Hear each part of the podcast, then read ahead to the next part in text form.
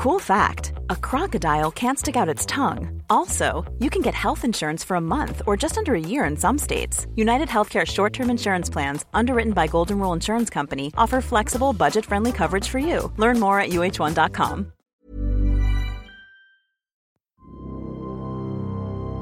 Mes chers camarades, bien le bonjour. Aujourd'hui, nous allons revenir sur l'un des aspects les plus marquants psychologiquement, sinon militairement, de la guerre du Pacifique. Une tactique qui a tellement frappé les esprits qu'elle nous a donné un mot que nous utilisons encore malheureusement de nos jours. Je veux bien évidemment parler des missions sans retour, des attaques suicides, des kamikazes. Et pour comprendre l'origine des kamikazes, il faut revenir aux Mongols. Ladies and gentlemen, the story you're about to hear is. En 1281, les armées de la dynastie Yuan se lancent à l'attaque du Japon. La dynastie Yuan est celle qui a été fondée par Kubilai Khan, le petit-fils de Genghis Khan, quelques 45 ans après la disparition de son grand-père. Il s'agit de la deuxième tentative d'invasion, puisqu'en 1274, un premier essai s'est soldé par un échec, notamment parce que les Mongols ont subi une tempête pendant la traversée. En 1281, donc, Kubilai envoie une armée encore plus importante. Mais le Japon est à nouveau protégé par un allié colossal qui surgit de la mer. Les envahisseurs mongols sont victimes d'un typhon qui réduit à néant leurs chances. Pour les Japonais, c'est un signe. Ils ont à deux reprises été sauvés par des vents puissants et favorables qu'ils voient comme le vent des dieux, ou kami no kaze. Et c'est de là que vient le terme kamikaze, qui, au-delà de son sens littéral, prend également celui d'une intervention divine. C'est par exemple le nom d'un avion qui, en avril 1937, relie Tokyo à Londres en moins de 100 heures et établit ainsi un record de vol entre deux continents. Mais dans les années 30, le Japon ne se contente pas d'établir des records aéronautiques. Il mène également une politique expansionniste qui le conduit à envahir la Mandchourie en septembre 1931. Dans ce cadre, il suscite également des troubles et des tensions à Shanghai en janvier 1932, qu'il utilise ensuite pour justifier une intervention militaire, c'est la bataille de Shanghai. À cette occasion, trois jeunes soldats japonais se seraient fait sauter dans les tranchées chinoises. Cet événement est récupéré par la propagande impériale et ces soldats deviennent des symboles. Des poèmes, des statues, des livres, des tableaux, des chansons et même des mangas destinés aux enfants leur sont consacrés. En réalité, il semble bien que le sacrifice héroïque de ces trois soldats soit plutôt le fruit d'une erreur dans la préparation des explosifs, et non un acte volontaire. Mais cela n'empêche pas la propagande nationaliste japonaise d'en parler comme d'une action kamikaze, pour signifier qu'il s'agissait d'une intervention divine. Pour autant, pendant la guerre sino-japonaise de 1937, l'armée japonaise n'envisage absolument pas d'organiser des attaques suicides. Il arrive ponctuellement que lors d'un raid aérien, un pilote irrémédiablement touché choisisse de s'écraser sur sa cible, mais ça n'est pas l'objectif premier de sa mission, plutôt une façon volontaire de mener le combat jusqu'au bout. Ainsi, le 17 août 1942, les États-Unis lancent un raid sur l'île de Maquin. Les Japonais ne s'y attendaient pas et ils sont pris de court. Les officiers décident alors de lancer des charges d'infanterie désespérées que les marines appelleront des charges Banzai. Le 21 août 1942, la même tactique est utilisée contre le terrain d'aviation de Anderson Fields lors de la bataille de Guadalcanal. À chaque fois, cette charge Banzai est stratégiquement inefficace. Côté japonais, on ne parle pas de Banzai, mais de Gyokuzai. Et le premier Gyokuzai officiel, célébré au Japon, a lieu à la bataille d'Atu, fin mai 1943. La boucherie est sans égale, seulement 28 capturés sur 2900 à 3000 hommes morts.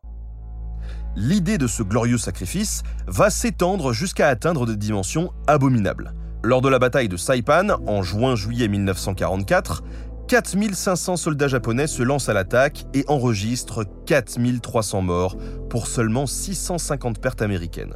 Au total, la bataille coûte la vie de 24 000 morts japonais, mais aussi de 22 000 civils philippins, habitants de l'île qui n'avaient rien demandé à personne. Tout inutile qu'elles soient, les charges Banzai sont récupérées par la propagande, qui en fait un exemple de dévotion à l'empereur. En outre, souligner que ces soldats sont morts en héros peut aider à réconforter les familles. On parle alors de Gyokuzai, ou massacre sublime, présenté comme une alternative au suicide rituel de type seppuku, dans lequel le soldat préfère la mort plutôt que le déshonneur de la défaite. Le Bushido, c'est la voie du guerrier. l'ensemble des règles qui dictent la conduite exemplaire d'un samouraï. Au risque de vous décevoir, l'image de paladin oriental impeccablement vertueux relève en partie du mythe. Au cours de leur longue existence, puisqu'ils sont apparus dès le 7e siècle, les samouraïs ont été aussi bien des courtisans et des administrateurs que des guerriers. Et quand ils allaient à la guerre, ils utilisaient aussi bien des arcs ou plus tard des armes à feu que des katanas. Par ailleurs, comme tous les guerriers du monde à travers l'histoire, ils vont au combat avant tout pour remporter la victoire plus que pour l'honneur. Les samouraïs ont donc autant pratiqué les coups fourrés, traîtrises et tactiques déshonorables que les autres. Et s'ils étaient vaincus, ils pouvaient très bien se rendre. Le suicide rituel était plutôt un moyen d'éviter la torture ou une exécution qu'une obligation morale. En réalité, le Bushido est le fait des Tokugawa, des auteurs japonais qui assistent horrifiés à une paix durable à partir du XVIIe siècle, ce qui signifie que la caste des samouraïs est peu à peu appelée à perdre son rôle guerrier.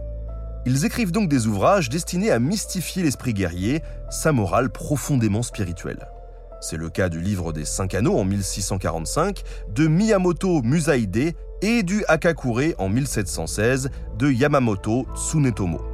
À la fin du 19e siècle, Nitobe Inazo, lui-même issu d'une famille de samouraïs, publie en 1899 Bushido, l'âme du Japon.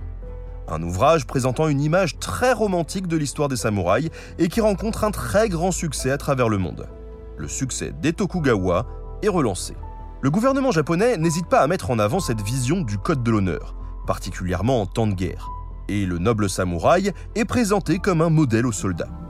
La propagande insiste sur la honte que représente la reddition et souligne que de toute façon, les Américains tuent les prisonniers. Pour autant, à ce stade, on ne parle pas encore que d'individus ou d'unités qui choisissent de se lancer dans une action désespérée. Encore une fois, sur ordre direct. Et c'est tout à fait différent d'une mission suicide, programmée dès le départ par le haut commandement.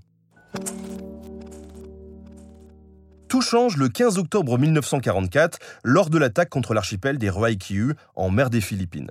Ce jour-là, le contre-amiral Masafumi Arima retire ses décorations et insignes, déclare son intention de ne pas revenir vivant, puis prend les commandes d'un bombardier et se jette sur le porte-avions USS Franklin. L'action d'Arima frappe les esprits et la marine impériale le promeut vice-amiral à titre posthume. Son histoire est peut-être une invention de la propagande militaire, mais elle se répand très vite dans les rangs de l'armée. C'est à partir de là que l'état-major décide la création des Tokubetsu Kogeki Tai, dites Tokotai, des unités d'attaque spéciales. À partir de 1944, les nouvelles cinématographiques parlent aussi de kamikaze, un terme répandu dans les nouvelles cinématographiques de l'époque, aujourd'hui remplacé par celui de Toko. La première opération officielle des Tokotai a lieu pendant la bataille du golfe de Leyte le 25 octobre 1944. La première attaque est lancée par le vice-amiral Onishi qui désigne cinq pilotes volontaires. Les pilotes s'installent aux commandes de leurs chasseurs bombardiers zéro, armés chacun d'une bombe de 250 kg, avec pour objectif d'aller s'écraser sur des bâtiments de la flotte américaine. Ce que quatre d'entre eux parviendront à faire en infligeant ainsi des dégâts importants à leur cible le lieutenant Seki parvient à toucher un autre porte-avions d'escorte, le Saint-Lô. L'incendie gagne l'arsenal, qui explose. Le navire coule, emportant avec lui 126 hommes d'équipage. Lett reste une défaite, mais le principe des attaques suicides est néanmoins validé, notamment à cause de son puissant impact psychologique.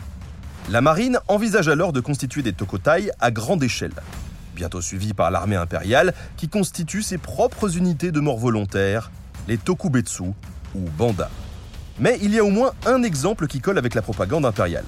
Fin 1944, 2000 étudiants issus des meilleures universités sont convoqués par l'armée. On leur explique que les meilleurs d'entre eux seront sélectionnés pour une mission qui les enverra certainement à la mort. Eh bien, 95% des interrogés sont volontaires pour mourir tout de suite. 4% le feraient si on leur demande, et seul 1% des étudiants refusent. 100 d'entre eux sont retenus, beaucoup des autres, en larmes, demande à être sélectionné. Mais attention, c'est un cas exceptionnel. La plupart des recrues étaient contraintes au volontariat. De nombreux pilotes étaient sélectionnés sur la base d'un questionnaire identique, sauf qu'ils n'étaient pas anonymes. Selon le témoignage de militaires passés par là, une grosse pression morale était exercée sur eux. De fait, la contestation était presque impossible. Ceux qui refusaient étaient à peu près sûrs d'être envoyés sur le front sud, c'est-à-dire à une mort assez certaine. Ils pouvaient craindre des représailles contre eux, mais aussi contre leur famille. Il faut ajouter les refus non pris en compte par les supérieurs, qui mettaient ainsi en avant que tous leurs hommes s'étaient fièrement portés volontaires. Pour citer le témoignage d'un pilote, je priais pour ne pas être désigné, ceux qui ne l'avaient pas été se réjouissaient secrètement, comme j'en avais fait l'expérience, prétendant regretter la situation. Les futurs kamikazes recevaient un entraînement rapide. À la fin de la guerre, il était ainsi réduit à sept jours. Deux pour apprendre le décollage, deux pour le pilotage et trois pour les tactiques d'attaque. Avant de partir, les soldats prêtaient allégeance à l'empereur puis récitaient un poème sur le devoir du sacrifice. Ils buvaient ensuite un dernier saké en direction de leur région de naissance. Enfin, ils nouaient autour de leur front, par-dessus le casque, un bandeau blanc orné d'un disque rouge, les couleurs du Japon. Dans la marine, il pouvait également s'agir de la variante du chrysanthème avec ses 16 rayons. Toutes sortes d'avions ont été utilisés, surtout des bombardiers légers, relativement maniables et rapides, pour échapper aux chasseurs d'interception américains. Le vieux Mitsubishi Zero est l'arme favorite des pilotes suicidaires. C'est un appareil complètement dépassé. Trois avions ont même été développés spécialement pour les kamikazes. Le Yokozuka MXY-7 Oka, qu'on peut traduire par fleur de cerisier, transporté par bombardier et qui est plus proche de la bombe volante que de l'avion manœuvrable. Largué à proximité de la cible, propulsé par trois moteurs fusées à 650 km/h, il peut atteindre 800 km/h en piqué. Les dizaines d'Oka déployés pendant la bataille d'Okinawa ne coulent qu'un seul destroyer, tandis que les bombardiers chargés de les transporter tombent comme des mouches. Deuxième avion, le Nakajima Ki-115. En revanche, ici, c'est un véritable avion à hélice, constructible par des ouvriers non spécialisés à partir de matériaux courants comme du bois. Le but est d'en produire en grande quantité jusqu'à 8000 par mois. Ce chiffre ne sera jamais atteint avant la défaite. Enfin, troisième avion, le Kawanishi Baika. Inspiré du V1 allemand, il est censé faire des ravages grâce à son puissant pulsoréacteur. Mais il n'est développé qu'à la mi-1945, trop tard pour participer au combat. Au total, le Japon lança environ 2800 aviateurs kamikazes, pour 70 navires endommagés ou coulés et 7000 soldats blessés ou tués. La plus grosse attaque suicide aérienne eut lieu lors de la bataille d'Okinawa d'avril à juin 1945. Ici, 400 avions suicides ont été utilisés pendant la seule opération Kikushui. Les Jiretsu Kutetai, ou parachutistes héroïques, étaient 126 commandos aéroportés formés par le spécialiste en sabotage Michiro Okuyama. Largués de nuit, ils sautent sur leur objectif, font s'écraser leur transport et se battent jusqu'au dernier. Ils ne se font pas exploser, mais n'ont aucun moyen d'extraction. C'est une mission sans retour. Leur première et dernière opération est programmée pour la nuit du 24 décembre 1944. Suite à d'intenses bombardements américains, l'attaque est reportée à avril 1945. Elle vise désormais l'aérodrome de Yontan sur l'île d'Okinawa. 12 appareils transportant chacun 14 hommes s'envolent. 4 tombent en panne, 3 sont abattus et 5 atteignent leur cible sous un feu nourri. Finalement, seule une dizaine de commandos peut combattre. Ils tuent deux marines, en blessent 18, explosent 9 avions, en endommagent 19 autres et détruisent 300 000 litres de carburant avant d'être enfin neutralisés. Côté armée de terre, le principal problème est le manque de chars japonais. Pour lutter contre les blindés ennemis, on procède avec une perche de bambou de 2 mètres. Au bout, une charge explosive de 5,3 kg, capable de pénétrer 15 cm de blindage. Le soldat la dégoupille et vient la plaquer contre le tank. Petite variante, sans perche, il suffit de se jeter sous un tank en tenant une mine entre ses bras. La coque est alors percée et le porteur de la lance part en confetti. On sait que cette arme a été utilisée lors des batailles de Saipan ou Okinawa, mais aucun rapport ne mentionne des chars effectivement détruits de cette façon. Dans la marine impériale, on développe à partir de 1943 les Kairyu, ou dragons de mer. Oubliez le gentil Kairyu rebaptisé en Dracolos, il faut plutôt avoir en tête l'image d'un kaiju plus Ryu, un monstre des mers vraiment redoutable. Et effectivement, ces submersibles de 17 mètres armés de deux torpilles et de 600 kg d'explosifs sont conçus pour anéantir de grandes cibles. Mais le Kaiten, lui, a bien servi. Cette torpille pilotée, lancée depuis un navire ou un sous-marin, possède 1550 kg d'explosifs. Sa première victime est le pétrolier USS Mississinawa, coulé le 20 novembre 1944. Mais sur huit campagnes de lancement de Kaiten, les résultats ne sont pas concluants. Le pire, c'est que rien qu'avec un matériel défectueux, il y a de nombreux morts par noyade, toxicité de l'oxygène ou accident de décompression. 600 morts rien que pour les entraînements. Le Shinyo ou Maruni est une vedette suicide bourrée de grenades anti-sous-marins. En principe, son pilote fonce, largue son chargement sous la coque ennemie et fuit à toute vitesse. En réalité, une fois sur place, il est condamné. Sur les 9200 Shinyo fabriqués, la plupart défendent les côtes et ne verront jamais le moindre pavillon américain. Celles qui passent à l'action sont majoritairement abattues avant l'impact, mais font tout de même 3 touchés et 8 coulées américains. Lestés de plomb, ils se baladaient tranquillement près du rivage, sous 5 à 7 mètres d'eau. Armés de perches de 5 mètres de long, avec au bout une mine de 15 kilos, ils étaient certains d'atteindre leur cible et de nourrir les poissons. Déployés en ligne, espacés de 60 mètres, ils pouvaient fermer entièrement un port. Ils s'illustrèrent dans les îles Palaos en envoyant deux navires par le fond, et c'est tout. En effet, ils ont les mêmes problèmes d'équipement que les pilotes de Kaiten et meurent eux aussi par noyade. Sur un effectif de 6000 hommes prévus, seuls 1200 furent recrutés et ils ne disposaient que de 600 combinaisons.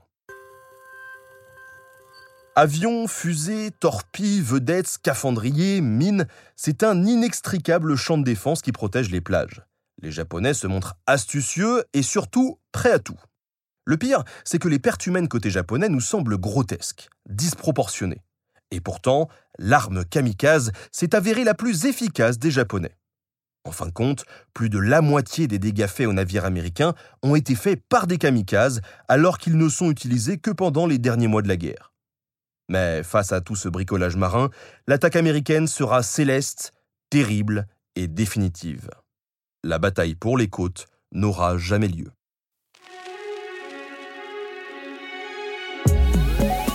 Merci à tous d'avoir suivi cet épisode. Merci à Jean-Christophe Pio et Samuel Brémond de l'avoir préparé. Merci à Studio Pluriel pour la technique. À très bientôt pour de nouveaux podcasts.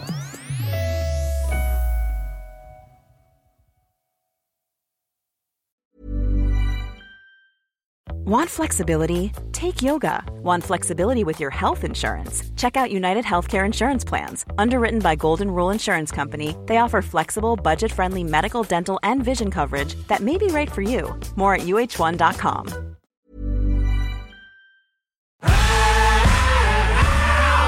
Si vous avez aimé ce podcast, vous aimerez aussi mon autre podcast, Callisto, dans lequel je vous raconte des mythes et des légendes. En attendant que vous nous suiviez sur Castbox, Apple Podcast, Podcast Addict ou toute autre plateforme qui propose cette fonction, n'hésitez pas à vous abonner. Vous pouvez même nous laisser une note et, soyons fous, un petit commentaire, je le lirai avec plaisir.